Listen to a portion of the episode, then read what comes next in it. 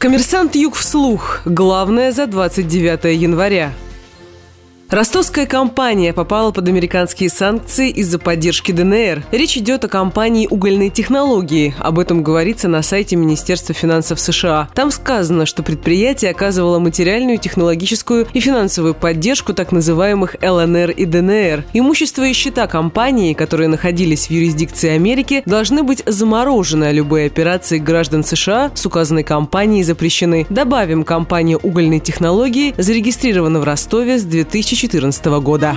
Двух жителей Ставрополья признали виновными в нападении на десантников в Чечне. Об этом сообщает пресс-служба Краевого ФСБ. Фигуранты участвовали в нападении на солдат 6-й парашютно-десантной роты в составе банды Хатаба и Басаева. Это произошло в 2000 году. По данным контрразведчиков, ставропольцы вступили в банду, получили в тренировочных лагерях навыки по владению оружием и взрывчаткой и принимали участие в боестолкновениях с вооруженными силами России. Их признали виновными в бандитизме терроризме и посягательстве на жизнь сотрудника правоохранительных органов и приговорили к 15 и 16 годам строгого режима.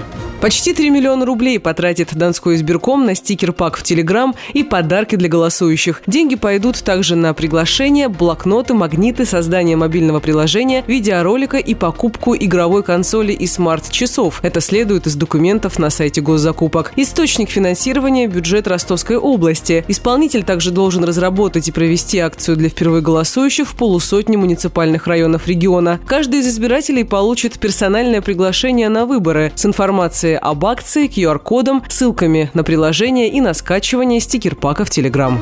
Гандбольный клуб Ростов-Дон обыграл датский Нюкибинг. Игра прошла накануне в гостях со счетом 29-25. Первые пять минут ростовским гандболисткам удавалось быстро прерывать атаки соперника и удерживать минимальное преимущество. После Нюкибинг сравнял счет и игра пошла мяч в мяч. После 20-й минуты Ростов-Дон стал уверенно уходить в отрыв. Затем игроки Нюкибинга попытались сравнять счет, однако им это не удалось.